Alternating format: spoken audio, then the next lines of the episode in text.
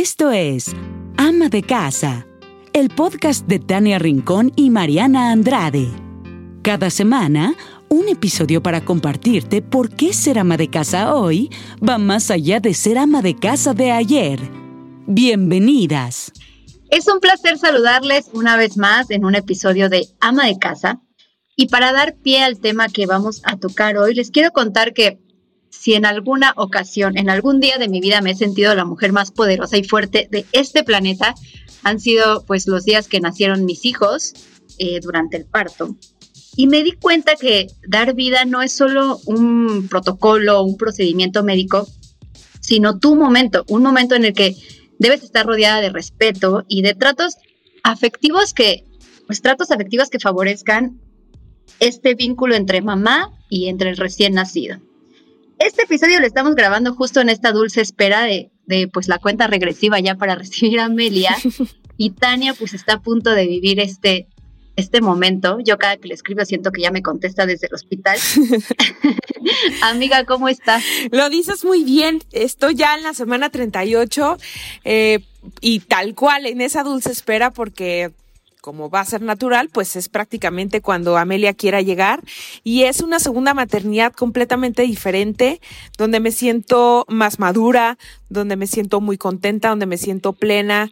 Eh, a mí una de las cosas que más me sirvió cuando tuve a Patricio fue tener esa plática contigo donde me decías, amiga, nuestro cuerpo está hecho para esto y más, y la verdad que eso me, dirían por ahí, me, me, envalentonó y la verdad es que me fue bastante bien. Ahora con Amelia la verdad es que estoy muy contenta, pero pareciera que ya somos pocas o mucho menos las mujeres que nos atrevemos a de pronto enfrentar el parto así, ¿no?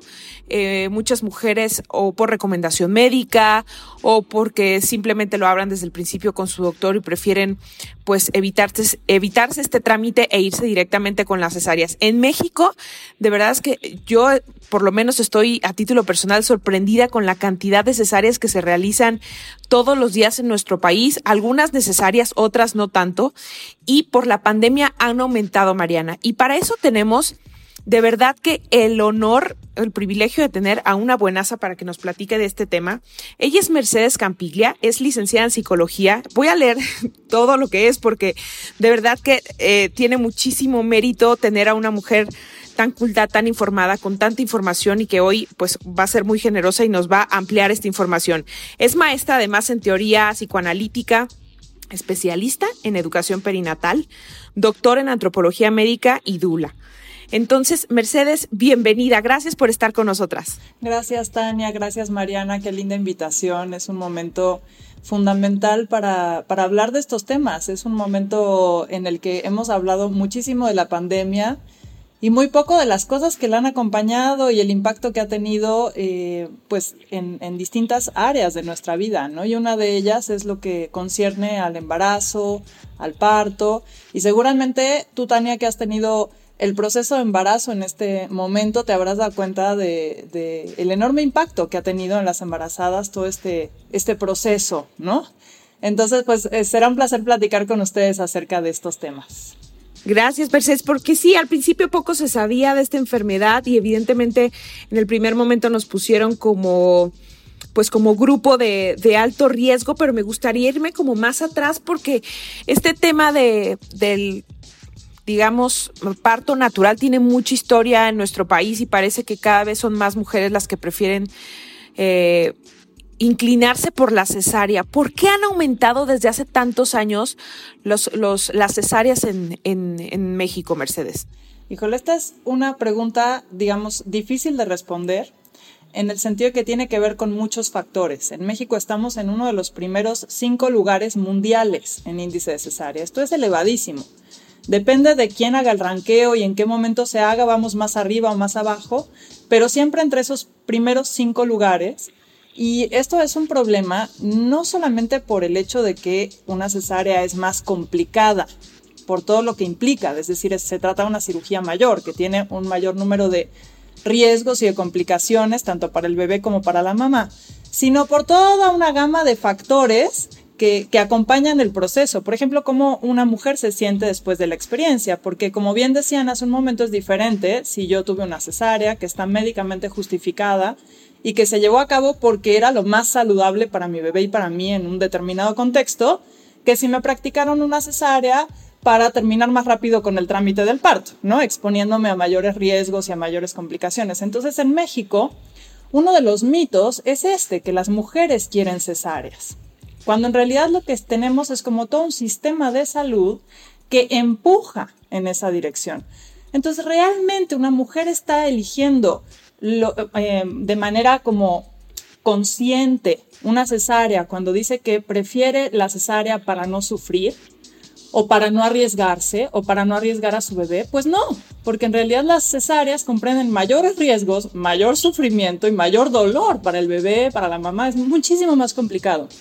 ¿A quién sí le resultan más simples las cesáreas? Pues probablemente a las instituciones de salud.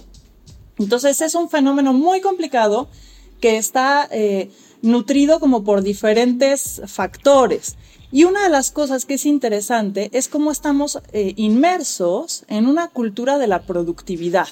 Entonces eh, tenemos todos nosotras, los médicos, todos como esta sensación de que más rápido es mejor.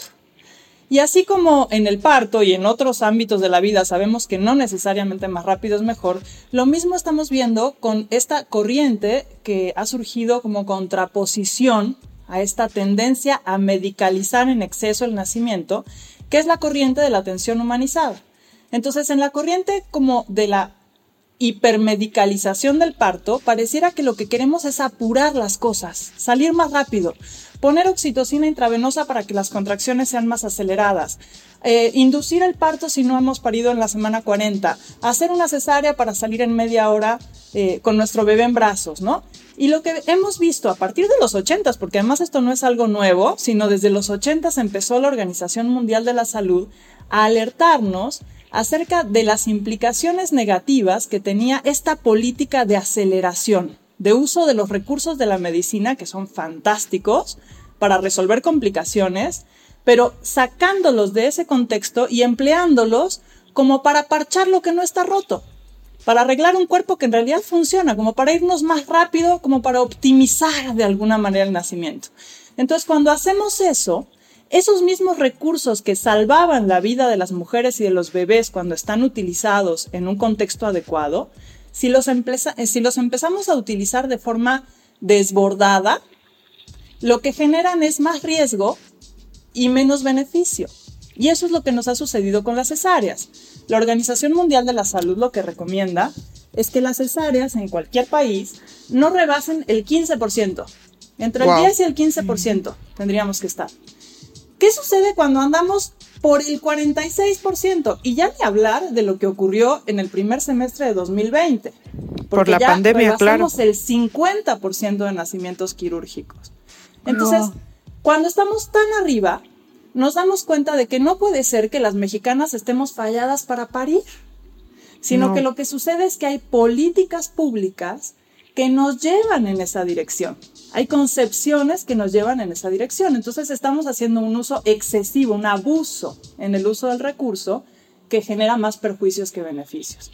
Entonces por eso es que tenemos que poner como eh, la lente sobre este tema porque no es razonable que estemos tan por encima de lo que son las recomendaciones internacionales y que el punto se haya agudizado en el contexto de la pandemia, cosa que también es muy interesante. O sea, ¿por qué resulta que se suben los índices de cesáreas en la pandemia? Pues porque estamos interviniendo más de la cuenta, porque tenemos a las mujeres ocupando los hospitales que deberían estar disponibles para los enfermos. Y entonces aceleramos el tránsito de las mujeres por las salas de parto porque necesitamos descongestionarlas, porque no, tenemos un sistema de salud que no se da abasto. ¿Y quiénes terminan pagando el plato roto? Pues las mujeres que están esperando a sus bebés y que terminan con una cirugía mayor sin ninguna justificación cuando en realidad hubiera sido mucho más seguro que permitieran que su cuerpo hiciera el trabajo por sí mismo. Y te voy a decir algo, Mercedes. Resulta más traumático. A mí también me tocó tener a mi bebé, a Maxi, que tiene ahorita seis meses durante la pandemia. Y me decían en el hospital, eh, todo bien, puede ser parto natural, está perfecto. Si llega a ser cesárea, ahorita por la pandemia, no te puedes quedar más de dos noches. O sea, tienes a tu bebé, cesárea, te quedas una noche y te vas a tu casa. Y entonces el parto después de todo lo que nos acabas de mencionar también, ahora resulta que tampoco puedes quedarte en el hospital, no puedes tener estas atenciones y todo resulta mucho más traumático, siendo que tu parto pudo haber sido natural y todo pues como más tranquilo, ¿no? Sí, fíjate que las mujeres a las que les ha tocado parir en estos tiempos han tenido que enfrentar un entorno muy particular, porque eh, hay como una... El parto es un evento fisiológico esa es la concepción fundamental de la corriente de la atención humanizada, que es importante hablar de que es una corriente que surge al interior de la propia medicina, o sea, no estamos hablando de nada alterno a la medicina.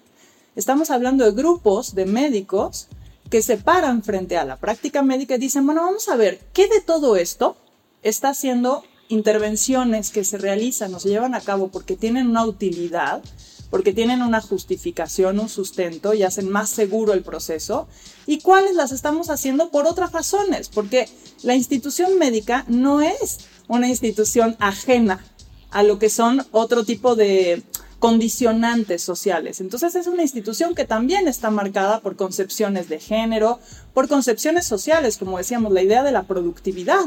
Cuando los médicos te dicen es que yo a todas las mujeres que entran en sala de labor en hospitales públicos, por ejemplo, les ponemos oxitocina para acelerarlas. Y tú dices, pero ¿para qué me quieres acelerar? Bueno, porque si no se me congestiona la sala y no puedo recibir a las mujeres que tengo esperando afuera, ¿no? O porque le entrego la sala llena al siguiente, a la siguiente guardia y me van a decir, ¿y qué hiciste todo este tiempo? Si no han parido las mujeres, como si en realidad el parto fuera una tarea del personal de salud y no de la mujer. Claro. Entonces, lo que la atención humanizada dice, a ver, no, el parto es una tarea de la mujer, de la que se encarga su cuerpo y para el cual está preparada porque se trata de un evento fisiológico.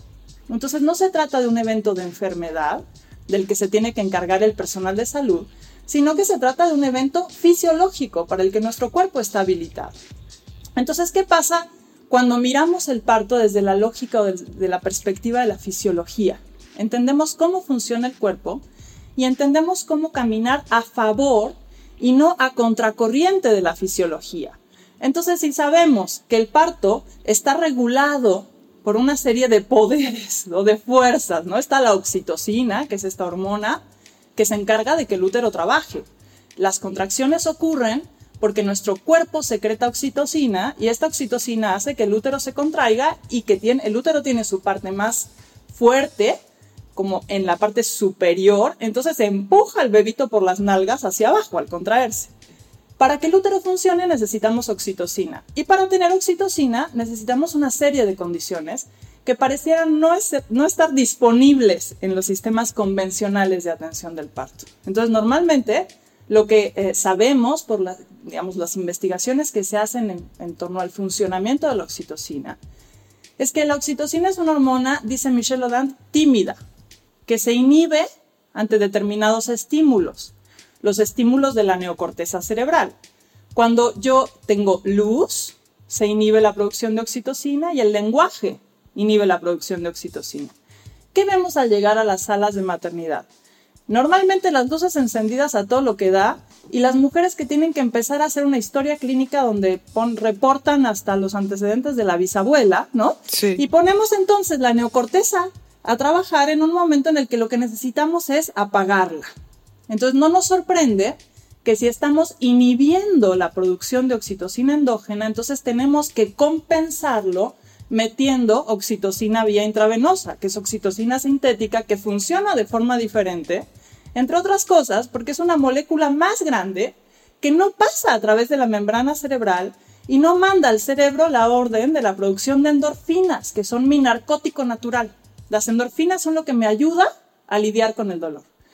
Entonces es totalmente diferente un parto regulado por oxitocina endógena de mi cuerpo que un parto regulado por oxitocina sintética. Claro. Y si a eso le sumamos el hecho de que oxitocina y adrenalina son hormonas antagónicas, cuanto más adrenalina tengo, menos oxitocina puedo producir. Las mujeres llegan aterradas al hospital.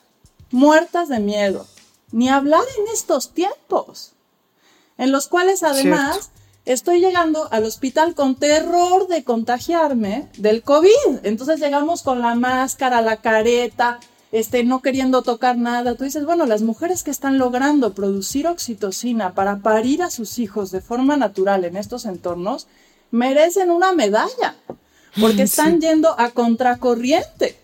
Claro. Su cuerpo eh, va en una dirección, digamos, tiene que nadar a contracorriente para lograr un parto, porque el parto es básicamente un evento de intimidad. La oxitocina regula dos eh, escenarios de nuestra vida, el parto y la sexualidad. Entonces, si nosotros pensamos en el entorno que elegiríamos para hacer el amor, ese mismo entorno tendríamos que elegir para parir a nuestros hijos. Un entorno de intimidad. Claro, un acto natural. De silencio, porque esos son los entornos de producción de oxitocina endógena. Entonces estamos teniendo escenarios como muy dificultosos en este, en este contexto de la pandemia, donde además nos reciben casi que disfrazados de astronautas, ¿no? A las mujeres para parir. Y es muy difícil hacer algo tan íntimo en un escenario que se siente tan de riesgo, porque me tengo que sentir segura para poder parir a este hijo. Sí, he de confesar que yo ahorita en mis últimas visitas al, al doctor, que obviamente está en una torre médica, pues sí siento que es como pues deporte de alto riesgo, ¿no? Lo que es lo que estoy a punto de hacer, ¿no? De, de parir. Y ese es justo el objetivo, Mercedes, porque creo que la información es poder y el tener muchas más herramientas cercanas como mujeres te ayuda a tomar mejores decisiones, porque cuando eres primeriza o estás pensando en embarazarte o a lo mejor ya estás a punto de parir, de pronto estás en manos del doctor y lo que te diga el doctor, todo lo vas a, a, a tomar como verdad absoluta. Y el nosotras llegar con más información, pues evidentemente, pues nos va a hacer tomar decisiones más sabias, y, con más trasfondo que nos ayude tanto a nosotras estar bien y también que nuestro parto termine siendo una gran aventura y no la peor experiencia porque se les pasó la anestesia o porque, no sé, he escuchado mil casos de, de partos que terminan siendo todo un infierno. Entonces, ¿por qué o cuáles son los beneficios de tener un parto natural y además humanizado? Pues tal cual lo que dices es fundamental. Eh, la idea de que las mujeres no sabemos nada del parto y son los médicos los que nos van a enseñar a parir, es una idea que tenemos que eh, poner en, en tela de juicio. Decir, ¿cómo es posible que hemos asumido que no sabemos nada del parto? Entonces, el punto fundamental es contactar con lo que sí tenemos que saber, porque en la, en la concepción del parto humanizado, si decimos, bueno, el parto no va a ocurrir a cargo del médico, sino que va a ocurrir a cargo de la mujer, pues la mujer tiene que saber algo de su cuerpo y de cómo va a funcionar y cuáles son las distintas fases y etapas en el trabajo de parto, ¿no? Y la verdad es que sabemos bien poquito. Es una vergüenza lo poco que sabemos de cómo es que nacen los niños. Y cuando uno se embaraza se da cuenta realmente del poco conocimiento que tiene de cómo funciona su cuerpo, porque se trata de un saber que se ha expulsado de nuestra vida.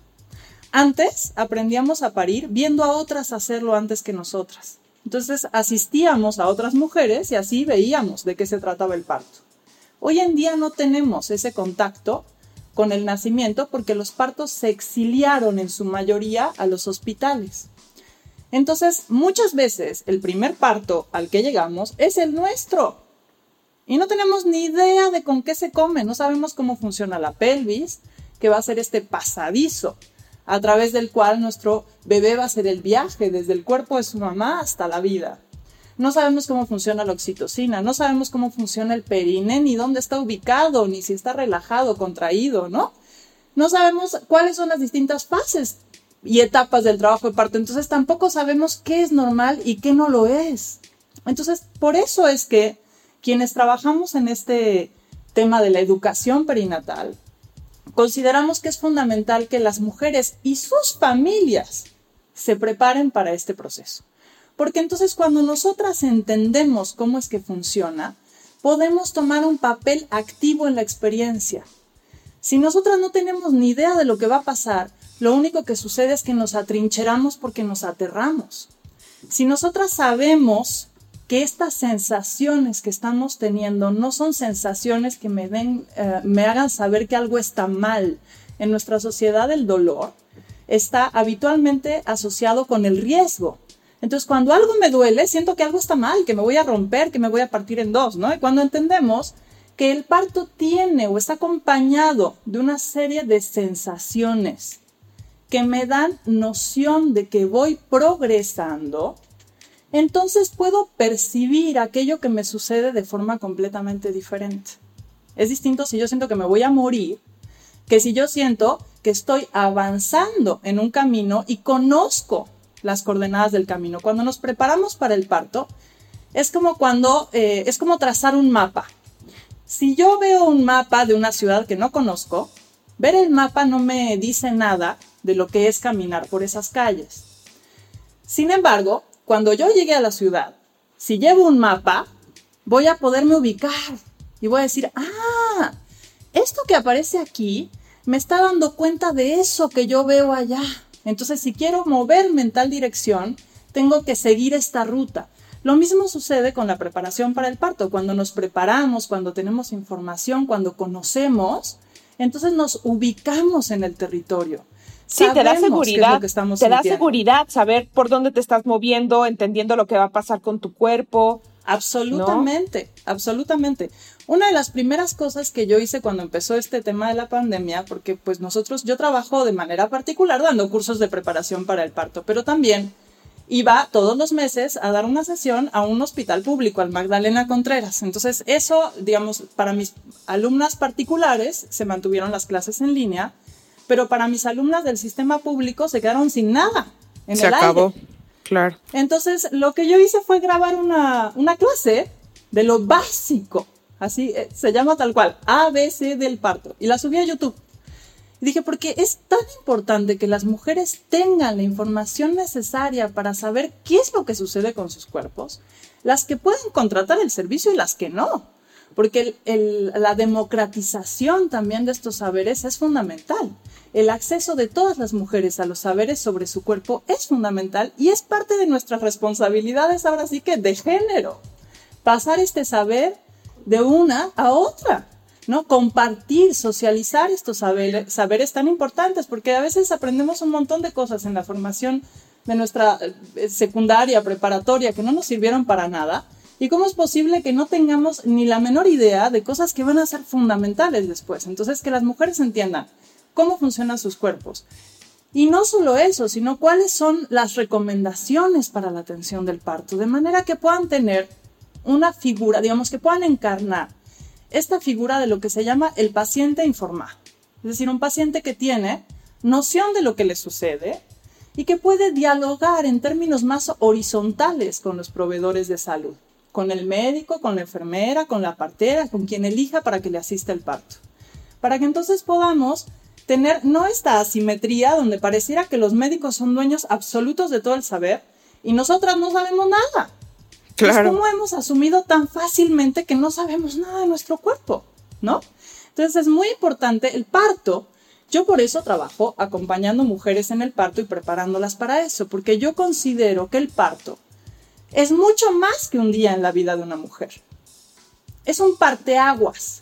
Entonces una mujer que durante la atención de su parto, lo que realiza es que su cuerpo es un objeto sobre el cual otros pueden disponer, que se practicaron sobre ella una serie de intervenciones ante las cuales no tuvo ninguna posibilidad de opinar. ¿Qué fija? Fija una mirada, una imagen de una feminidad sometida. Y eso se imprime en el cuerpo y se imprime en el alma. Mientras que una mujer que se la deja libre, gestionar su dolor, acompañarse de quien ella quiera y siente que parió este hijo, sale con una construcción de sí misma, con una subjetividad diferente. No es lo mismo que yo sienta que me arrancaron al niño de las entrañas, a que yo sienta que con mi fuerza lo traje al mundo. Entonces necesitamos que el parto sea un evento de empoderamiento y no un evento de sometimiento que las mujeres salgan de sus partos sintiéndose dueñas de su cuerpo, fuertes, capaces, porque la maternidad está rudísima. Entonces necesitamos mamás que salgan del parto muy poderosas, no mamás que salgan del parto como si les hubiera pasado una planadora por encima, que es lo que suele suceder lamentablemente. Dime algo, Mercedes, todo lo que acabas de decir, pues a mí me sucedió, o sea, yo no quería, más bien, te lo voy a resumir así, todo lo que acabas de decir a mí me hizo tomar la decisión de no ponerme la epidural durante el parto porque yo decía, es que yo quiero sentir absolutamente todo lo que suceda en mi cuerpo, porque no quiero que un aparato me esté diciendo tienes que pujar o que la enfermera que esté a mi lado me diga, ahí viene una contracción, ¿no? Puja. O sea, para mí fue una experiencia maravillosa no tener la anestesia porque sentí absolutamente todo. Pero dime algo, porque muchas veces yo platico esto y me dicen, es que no sé cómo pudiste con el dolor y y demás. Y la verdad, yo no sé si realmente tiene que ver el umbral del dolor en cada experiencia de parto o, si tiene algo que ver o no. Y si todas las mujeres realmente, o sea, esta es una pregunta que creo nadie puede contestar, creo que solo tú, con pues toda la información que tienes para nosotras, todas las mujeres podemos tener un parto natural o no. Eh, más allá de si podemos, la pregunta es si queremos. Y yo creo que ahí está la clave porque eh, la, la, corriente de la atención humanizada no, no defiende, digamos, la fisiología per se. Lo que defiende es el derecho de las mujeres a decidir sobre sus cuerpos. Y tiene tanto derecho la que quiere la anestesia a que esa anestesia se le aplique, como la que no lo quiere a que no se le imponga. Lo que pasa es que lo que es loquísimo es que habitualmente el que se ponga o no se ponga la anestesia no tiene tanto que ver con la mujer, sino con las políticas del equipo de salud que la atiende. Entonces, yo ya traje a mi anestesiólogo y pues ya te tienes que aplicar la anestesia, no me importa si la quieres o si no la quieres, o si no que las asustan también. Entonces, esto que comentas es, es muy importante, o sea, depende de cómo voy a parir, qué es lo que voy a necesitar. Entonces, en un parto súper intervenido, donde me van a empujar el bebé por la panza para sacarlo, me van a cortar la vagina para ampliar el diámetro, me van a meter oxitocina sintética para acelerar las contracciones, pues mejor que me pongan anestesia, porque no se trata para nada de irse a poner como en la, en la mesa de tortura, ¿no? Y otra cosa completamente diferente es si a mí me dan chance de recurrir a medidas alternativas para el manejo del dolor antes de ofrecerme la anestesia. Eso es lo que está indicado en las guías de práctica clínica.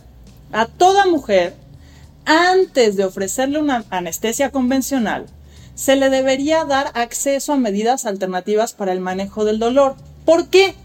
Pues porque esas no tienen ninguna implicación negativa ni para ella ni para el bebé. Entonces, ¿a qué medidas me estoy refiriendo?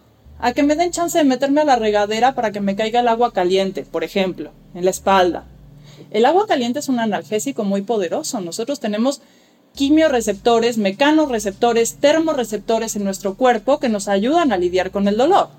Entonces, si yo a esta mujer le doy chance de activar termorreceptores con el calor, va a reducir la percepción del dolor. Si yo activo quimioreceptores con lo que huele y con lo que prueba, con lo que saborea, estas son señales que viajan a través del sistema nervioso periférico y llegan al cerebro e interfieren con la percepción del dolor. Entonces no es lo mismo si yo la tengo en ayuno que si yo le doy chance de tener aromaterapia, de estar comiendo, bebiendo lo que se le antoja, moviéndose, tenemos mecanorreceptores. No hay cosa más difícil que aguantar las contracciones acostada boca arriba es que duelen el triple. Sí, es horrible. sí, es horrible. Entonces, solamente con el hecho de impedirle a la mujer que se pare de su cama, yo ya estoy interfiriendo con su percepción del dolor. Entonces, ¿qué tanto le duele a la mujer el parto? Va a depender de todo ese conjunto de cosas. O sea, no solamente de qué tanto duele el parto y cómo efectivamente, dependiendo de cómo está el cuerpo de la mujer, cómo está ubicado el bebé y una serie de factores como, digamos, fisiológicos, puede haber mayor o menor intensidad en el dolor de la contracción. Pero el dolor no tiene solamente un componente físico, tiene también un componente emocional. Claro. ¿Qué tan asustada estoy? Si yo tengo dolor con miedo, el dolor duele mucho más. se siente con mucho mayor intensidad. ¿Le di chance de acompañarse de alguien o está solita pariendo? En nuestro sistema público, todas las mujeres están pariendo en soledad. Y esto es una barbaridad. Sí. En la Ciudad de México, por ley, tenemos derecho a entrar a parir acompañadas. ¿Qué hospital público lo respeta? Ninguno. Todos dicen que no tienen las condiciones, que no tienen la infraestructura, ¿ok? Entonces las mujeres en el sector público, donde da a luz la inmensísima mayoría de las mujeres. Cierto. 98%. Es decir, solo 2% se atienden en nuestro país en instituciones privadas. El resto están en instituciones públicas, dando a luz en soledad, expuestas a estar completamente um, confinadas a la cama, porque la inmensa mayoría de los lugares no les dan posibilidad de moverse ni de elegir la posición en la que van a pujar a sus hijos, eso incrementa de manera exponencial el dolor que voy a sentir. Entonces las medidas alternativas para el manejo del dolor son fundamentales. Si yo le doy chance a esta mujer de que se balancee, de que se mueva, entonces está activando mecanorreceptores que están en todas nuestras cápsulas articulares. Si nosotros pensamos cuando nos damos un golpe en el codo, no nos quedamos tiesas, sino que automáticamente nos empezamos a balancear, nos sobamos el codo, nos quejamos, ay, ay, ay, me duele horrible, ¿no? Estamos trabajando con nuestro dolor. Si a las mujeres las dejamos sin posibilidad de trabajar con su dolor, experimentan el dolor como si yo le hubiera subido de volumen. Entonces por eso es que muchas mujeres no pueden con el dolor del parto, porque no es solo el dolor del parto, es el dolor del parto, es el dolor del miedo, es el dolor de la, del hambre que tengo porque no me han dado de comer en quién sabe cuántas horas y estoy en ayuno, ¿no? Es el dolor de que no me puedo abrigar, entonces es totalmente diferente si yo tengo mis necesidades básicas satisfechas, ¿cómo puedo lidiar con el dolor? Y si yo tengo mis necesidades emocionales satisfechas. Y si no me están haciendo nada que incremente el dolor que le corresponde al parto. Si no me están jalando, si no me están cortando, si no me están empujando, si no me están apurando, es la inmensa mayoría de las mujeres puede manejar sin bronca el dolor del parto. Hay casos en los que no, porque hay condiciones extraordinarias de cómo está fisiológicamente la relación entre pelvis, bebé, cómo están colocados, que podrían hacer que un parto específico tuviera un, dolor como desproporcionado. Pero para el resto, la verdad es que la inmensa mayoría, si le dan chance de trabajar con su dolor, puede perfectamente hacerlo. Y para las que no, es que tenemos la anestesia. En mi experiencia, claro. de las mujeres que se preparan y que tienen una dula en el parto, de los conteos que nosotros tenemos de nuestro equipo, ¿cuántas requirieron una anestesia? 10%. Solo 10%. Dime algo, Mercedes, porque dices que sí, entiendo, hay miles de hormonas y neurotransmisores que en ese momento están trabajando para un fin, pues, específico, ¿no? Y eso lo entiendo perfecto, pero seguramente yo estoy embarazada durante la pandemia o no y me voy a acercar a 10 hospitales donde me van a decir, señora, eso no se puede, eso es peligroso, aquí no lo podemos hacer. ¿Cuáles son mis alternativas si yo embarazada hoy quiero tener un parto como el que tú nos estás platicando? ¿A dónde me tengo que acercar? Pues hay equipos de profesionales que atienden de esta manera y hay hospitales que son más amigables con este modelo de atención. Entonces, la verdad es que lo que es terrible es que son una aguja en un pajar, porque ocurre un poco como nos sucede con la alimentación, ¿no? Es muy fácil alimentarse con comida transgénicos, este, comida, animales que han sido alimentados con hormonas. Es muy difícil cuando yo quiero salir de ese circuito. Digamos que la mayoría de la atención está en otra dirección, pero hay quienes trabajan en la línea de la atención humanizada. Entonces, lo que tenemos que buscar son eso, los hospitales, eh, los profesionales, ah, las instituciones que están más alineadas con ese criterio. Y una de las cosas que yo quería comentar con ustedes y que ha sido también para mí súper sorprendente este recorrido durante la pandemia, es como en lo particular, o sea, a pesar de que en términos globales hemos tenido esta tendencia a la hipermedicalización, y a las cesáreas crecientes y a las inducciones. Es que es una locura. Inducciones que se practican antes de que la mujer llegue a la semana 40 para que llegue con una prueba COVID negativa, para dejarla entrar al, hospital. Entonces, esta mujer que no tenía un problema, porque estaba saludable y tenía un embarazo saludable, es expuesta a una inducción que no necesita, muchas veces antes de tiempo, con lo cual termino teniendo un bebé que por ahí te necesita estar internado en el cunero por semanas, exponiendo a mucho mayor riesgo de contagio al bebé, a la mamá, a toda la familia. Entonces estoy creando un problema para cumplir con un requisito administrativo. Es que tenemos que poner también eso en, en, tela de juicio. ¿Cómo es posible que las mujeres aceptemos tan dócilmente las políticas hospitalarias que van en contra de nuestros derechos y de nuestra salud?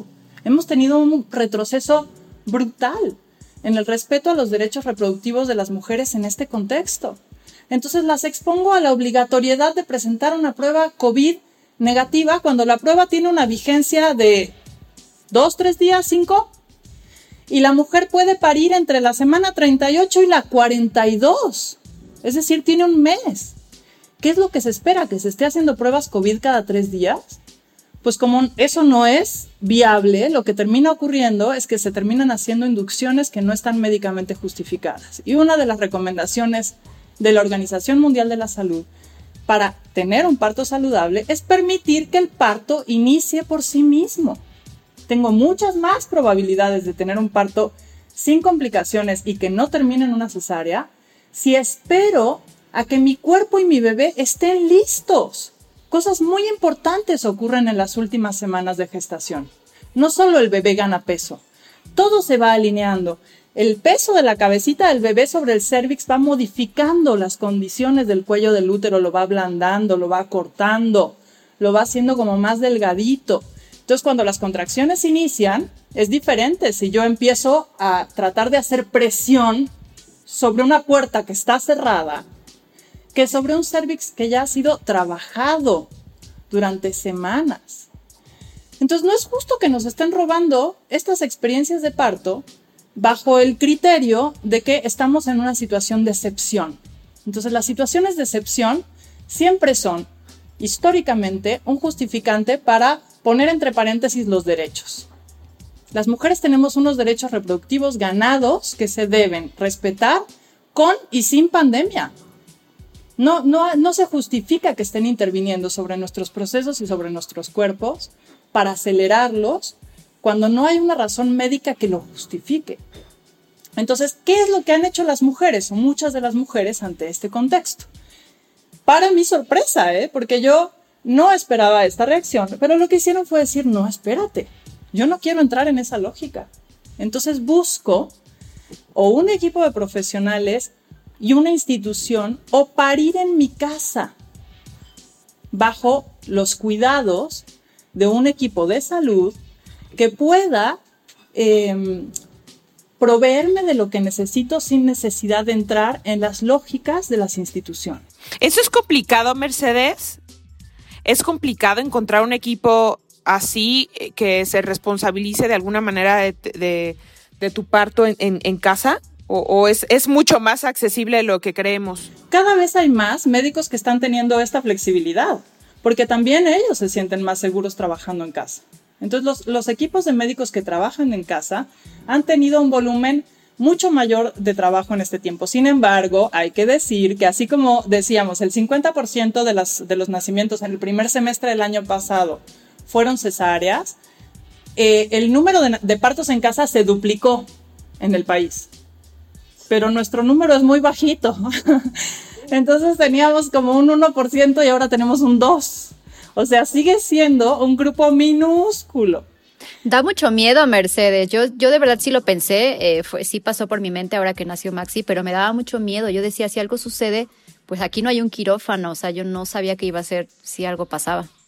Los médicos que trabajan, digo, hay médicos y hay parteras que trabajan nacimientos, atención domiciliaria, y ustedes saben que hay países donde esto es eh, una práctica frecuente, que en los embarazos de bajo riesgo se haga la atención domiciliaria y se ha demostrado que teniendo las medidas de precaución eh, necesarias, es tan seguro eso como dar a luz en un hospital. ¿Cuáles son estas medidas? Tiene que ver con, hay un equipo básico que lleva el equipo de salud, ¿no? Este, que para atención de emergencias y traslados. Y hay un, un plan claro de traslado a instituciones. donde me puedan atender. Entonces tú tienes un hospital de emergencia que tiene que estar muy cerquita de tu casa, al que tienes un plan de traslado claro, ¿no? Y está la decisión como de no esperar o no postergar un traslado a un hospital. Entonces, un poco el principio del parto en casa seguro es que en casa no se hace absolutamente nada, más que poner las manitas para cachar al bebé. Si hay que hacer cualquier otra cosa, te trasladas a un hospital donde tienes recursos para atender cualquier eventualidad. Si no hay que hacer absolutamente nada, es decir, se trata de un parto completamente saludable y fisiológico, y tienes un plan de traslado claro y personal capacitado para la tarea, es tan seguro tener el parto ahí como tenerlo en el hospital. Y de hecho, cuando tú pones en la balanza lo que representan de riesgos y beneficios los hospitales en este contexto, también cambian los equilibrios, ¿no? Porque estamos ante una situación en la cual los hospitales per se representan un riesgo para las mujeres y sus familias. ¿Cómo se ponen en la balanza estos ah, elementos y cuál pesa más? Es una ecuación única para cada familia. Entonces no es que es mejor tener un parto en casa que tener un parto en el hospital, o es mejor tenerlo en la maternidad que tenerlo en el hospital de segundo nivel. No, eso lo tiene que valorar cada familia, porque el mejor lugar siempre es mi lugar de seguridad. Entonces, para algunas mujeres, su lugar de seguridad es la casa, especialmente en este contexto, donde se sienten muy expuestas y amenazadas a salir a las instituciones de salud, y eso bloquea la producción de oxitocina. Y para otras mujeres, su lugar de seguridad es el hospital, porque como tú decías, Mariana, yo espero no tener que usar el quirófano, pero me siento tranquila de sentir que lo tengo ahí al lado, ¿no? En caso de que, de que hiciera falta. Entonces, si mi lugar de seguridad es ese, ese es el mejor lugar para mí. No hay un mejor lugar para todas. Lo que tenemos es que abrir el abanico. Y lo que hemos visto en este recorrido y en estos tiempos, un poco la, experiencia que, a mí me ha tocado ver en los grupos con los que trabajo, es que independientemente de si van a parir en el hospital o en la casa, un poco el plan de parto que hemos estado haciendo con las mujeres es transitar en casa el mayor tiempo posible antes de llegar al hospital para hacer el menor uso posible del hospital, en los casos en los que las familias prefieren hacer uso del hospital. Entonces yo, que trabajo como dula, que ustedes saben, bueno, probablemente no, no, no todo el mundo lo sepa porque la idea de la dula es poco eh, conocida en nuestra sociedad, pero digamos que la dula es un acompañante de la mujer durante el trabajo de parto. Entonces las dulas estamos acompañando el recorrido en casa o en el hospital, ¿no? Y ahora lo que hemos estado haciendo es acompañar a las familias desde casa para quedarnos en casa en comunicación con el médico durante la mayor cantidad de tiempo posible y desplazarnos al hospital realmente sobre la recta final para hacer un uso mínimo del hospital y las familias también están pidiendo altas tempranas para salir prontito del hospital y no quedarse ahí una noche y probablemente irse pronto a la casa con sus bebés y no quedarse como expuestos a este entorno que está siendo pues un poco más hostil de lo habitual. Claro. Entonces, digamos que el, el camino sugerido o el camino para que tengamos eh, mejores experiencias en nuestro parto y que logremos un parto, primero es la información que vas a recibir, es decir, tomar un curso no psicoprofiláctico, un, curso de parto humanizado, encontrar a, a, tu dula, porque también tienes que finalmente hacer clic, tener química con esta mujer que será pues tu acompañante durante el parto y también encontrar una institución ya sea pública o privada, de acuerdo a tus, eh, obviamente a tu, a tu bolsillo, eh, que tenga las, eh, digamos, todas las adecuaciones necesarias para que sea un parto humanizado y se pueda dar así. Ya hablamos de eso, pero los beneficios también creo que aquí no se nos pueden ir, que recibe el bebé al nacer en un ambiente más controlado por la mamá y, las circunstancias también más dominadas por, por ella, por su trabajo. ¿Cuáles son estos beneficios, Mercedes? Pues hay una infinidad. O sea, el, digamos, en términos fisiológicos, este modelo de atención implica um, más facilidad de recuperación para la mujer porque no es lo mismo recuperarte un parto intervenido que de un parto fisiológico, donde tu cuerpo hizo lo que sabe hacer. Lo mismo sucede con el bebé. O sea, no es lo mismo nacer a partir de los pujos de tu mamá que casi a las patadas. Claro. Jalado, empujado, tironeado, ¿no? La diferencia, eh, hay, hay, varias cosas que a mí me gustaría comentar en ese sentido. Por favor, sí. Hay un, un punto que es la diferencia entre nacer por parto versus nacer por cesárea. Antes creíamos que era la diferencia más importante. Hoy en día sabemos que no necesariamente es así. ¿Por qué? Porque el bebé al pasar por el canal de parto eh, resulta colonizado de una serie de bacterias eh, que están en el cuerpo de la mamá y que van a conformar una cosa que se llama microbioma. Nosotros tenemos, además de nuestras células humanas, un montón de microorganismos que nos componen. Somos como una especie de ecosistema. Entonces, este ecosistema mantiene distintos grados de equilibrio. Nos pasa igual que con el ecosistema eh, exterior, ¿no? Si nosotros tenemos una sobrepoblación de una determinada especie, eso hace un desequilibrio en el sistema que repercute en diferentes um, daños del sistema mismo. Lo mismo nos sucede en nuestro organismo. Nuestro organismo está poblado por diferentes bichos, bacterias, virus, microorganismos que, que conviven como en armonía. Entonces, así como tenemos una herencia genética que pasa de nuestros padres a nosotros, tenemos una herencia micro, de, este microbioma, microbiana, digamos, que nos eh, llega desde nuestros padres. A partir de toda esta epidemia de cesáreas que hemos vivido, hemos visto que se va volviendo mucho más pobre la microbiota de estos niños que nacen sin tener esta herencia microbiana de sus madres. El paso por la vagina de la mamá es la primera siembra de bacterias del bebé. El bebé al estar en el útero está en un espacio donde ahora sabemos que hay algunas bacterias aún dentro eh, del líquido amniótico. Sin embargo, cuando nace es la siembra más importante de bacterias en el organismo de ese bebé. Y las bacterias que recibe son las bacterias de su mamá, es decir, las bacterias para las cuales tiene anticuerpos. ¿Por qué? ¿Cómo recibe esos anticuerpos? Pues por medio de la lactancia. Entonces se llaman bacterias amigas porque el bebé tiene anticuerpos y construyen lo que va a ser como una especie de huella digital única, que es este microbioma del bebé y esta flora intestinal. No solamente están en el intestino, están en todo el cuerpo, pero la parte más rica de estas bacterias se aloja en el intestino. Cada vez hay más investigaciones que asocian los desequilibrios en el microbioma con problemas de salud a corto, mediano y largo plazo. Entonces sabemos que los bebés que nacen por parto tienen esta siembra de bacterias. Hay algunas investigaciones que se están haciendo en las cuales, digamos que se unta de estas bacterias a los bebés que por alguna razón concreta y, este, y justificada tuvieron que nacer por cesárea y sabemos que hay otros momentos de siembra. Por ejemplo, el segundo momento de siembra es el contacto piel a piel del bebé con la mamá. Cuando el bebé nace, no tiene por qué ir a ningún otro lugar más que al pecho de su mamá. No hace falta que lo revisen en la mesita de junto, ni que se colonice de la bacteria del pediatra. La bacteria para la cual ese bebé tiene anticuerpos es la de su mamá.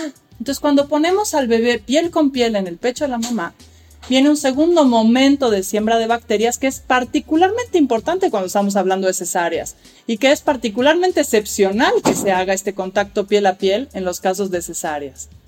Sin embargo, es fundamental. Y el tercer momento de siembra es la lactancia.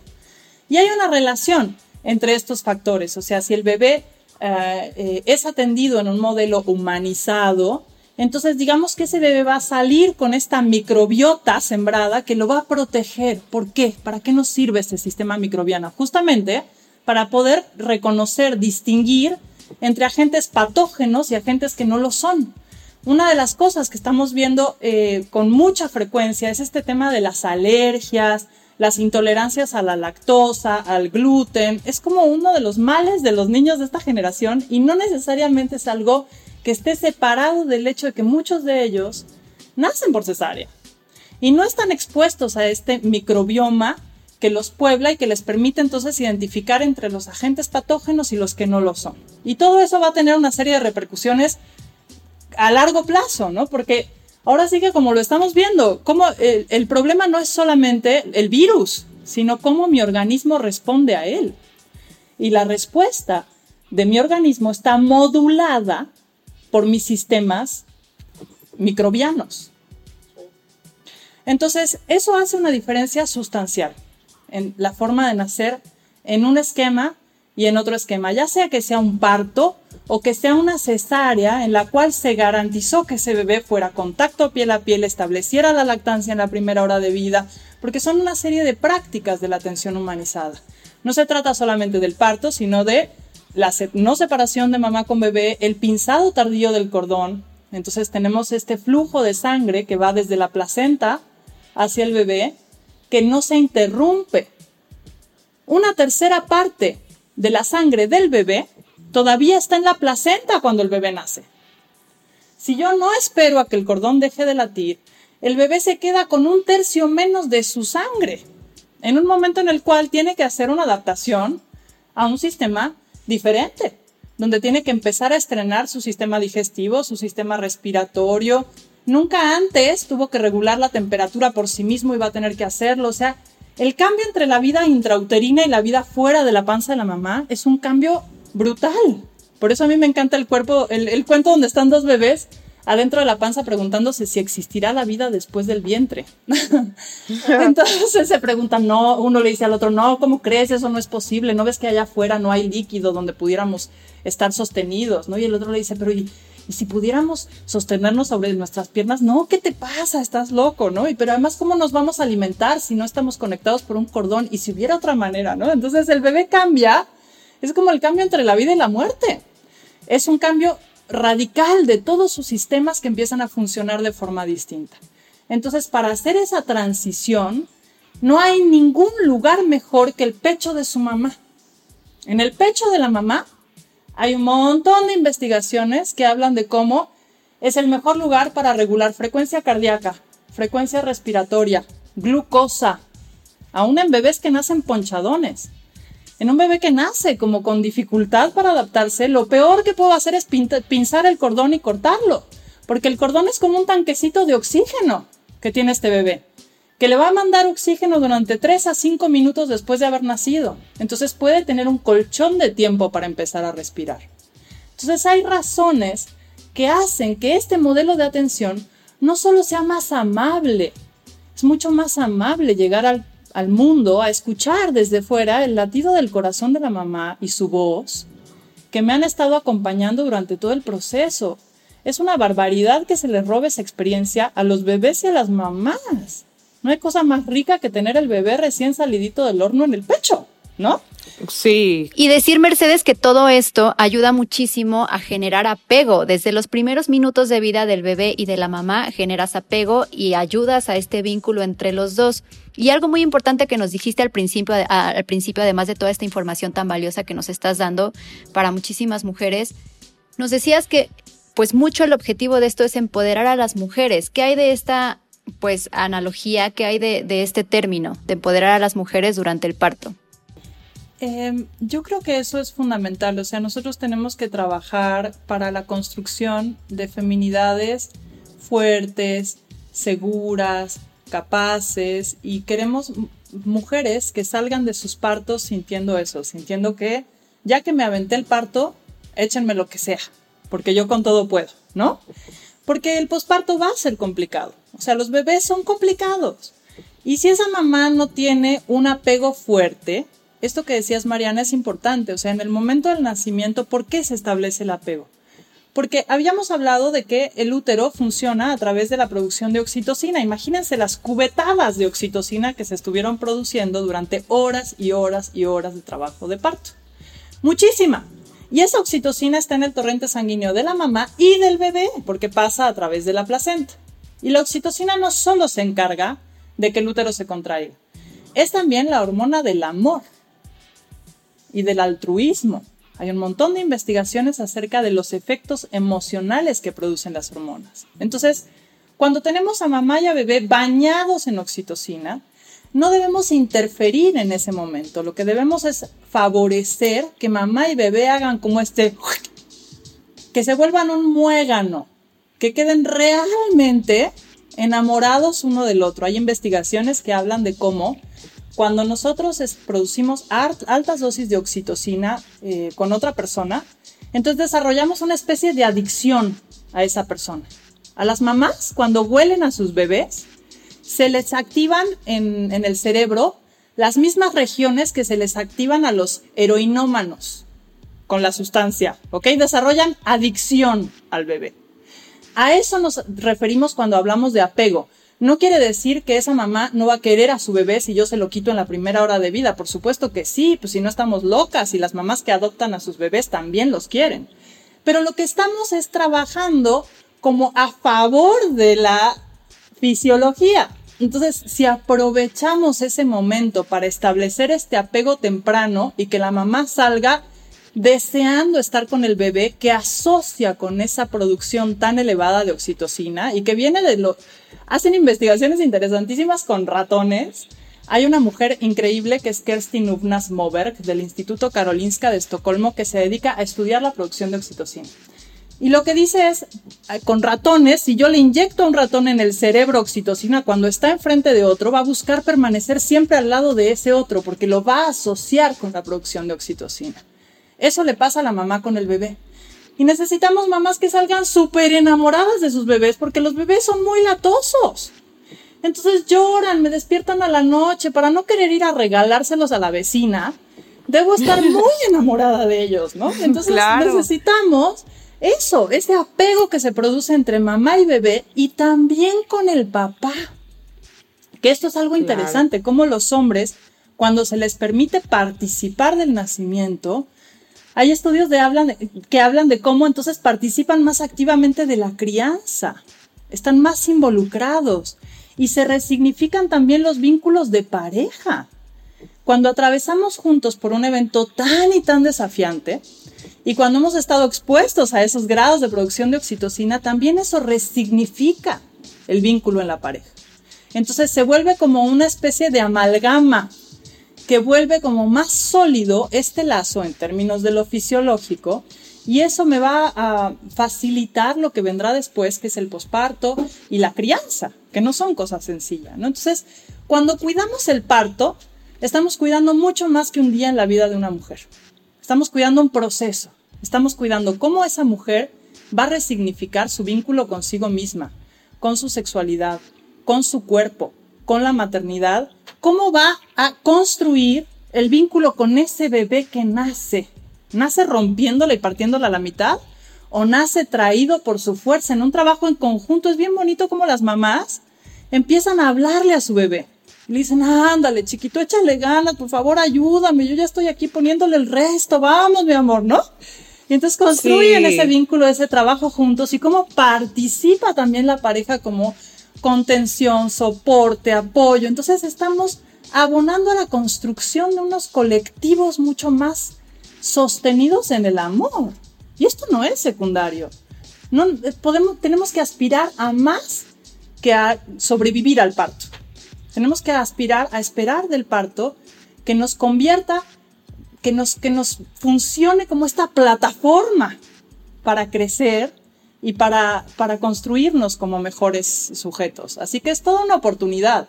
Las mujeres que están embarazadas están ante una enorme oportunidad de crecimiento, de conectar con esa fuerza interior que ni siquiera saben que tienen. Entonces tenemos que aprovecharlo y tenemos que trabajar para construir esquemas respetuosos donde pueda florecer esta fuerza y esta potencia de lo femenino. Mercedes, me dejas muy emocionada porque yo tal cual estoy a un estornudo a que Amelia quiera salir, pero sin duda la invitación queda hecha a que como mujeres nos conozcamos, eh, creamos en, en, la magia que tenemos en nuestro interior, que la trabajemos y que seamos más dueñas de nuestras decisiones y que no pongamos en manos ajenas decisiones tan importantes de nuestra vida y también de la vida de nuestros bebés. De verdad que estamos más que agradecidas de que nos hayas compartido todos estos conceptos de cómo nos tenemos que preparar para un acontecimiento pues tan importante en nuestras vidas, Mercedes. De verdad, muchísimas gracias. Un placer y por ahí está la página nuestra que es www.experiencia.mx. Ahí se pueden meter, hay artículos, hay testimonios de familias, hay uh, distintas cosas. Está la liga también en YouTube al video ABC del parto a nombre de Mercedes Campiglia, que también ahí tienen información básica y, y de verdad una invitación a conectar con esta parte tan bella de lo femenino y a no permitir que nos roben el parto como una experiencia fantástica y poderosa pero ahorita mismo me pongo a ver el ABC de, del parto. de verdad que sí, Tania. De verdad que te va a servir. Es lo más, Gracias, más, importante a saber. Sobre todo sabes qué decir que pues todo esto que toda esta información que nos acaba de dar Mercedes hay que tomarla de la mejor manera. Aquí en Ama de Casa queremos darles alternativas, queremos darles opciones para que tengan este poder de información y tomen la mejor decisión para ustedes. No queremos emitir un juicio de lo que está bien o de lo que está mal, pero sí que tengas todo ese poder de decir esto es lo que quiero para mí y para mi bebé. Completamente, porque la información es poder. Así que gracias a todas las que nos están escuchando en este episodio. Ojalá que les haya sido tan útil como nos fue a nosotras para reforzar, para empoderarnos a través del parto. Gracias por habernos acompañado y por favor no dejen de visitar el sitio de Mercedes Campiglia que está eh, de verdad buenísimo y van a poder encontrar mucha información que les será útil. Gracias, Mercedes. Gracias, chicas. Un beso. Lindo día. Besos. Igualmente, bye. Gracias por escuchar un episodio más de Ama de Casa, el podcast para mujeres que son o serán amas de casa de hoy. Por favor, comparte, suscríbete y recomiéndalo. Nos escuchamos la próxima semana.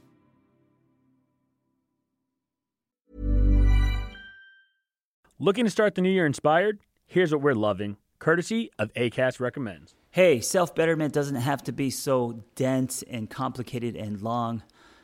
It can be fun and light and something you thread into your life. Hi, my name is John Kim, and I'm a licensed therapist who went through a rebirth many years ago. And today I put self betterment into a shot glass. That means short 10 to 15 minute lessons and revelations. I come with you instead of at you, humanizing myself. So come check out the Angry Therapist podcast three times a week and be a better version of you. ACAST helps creators launch, grow, and monetize their podcasts everywhere. ACAST.com.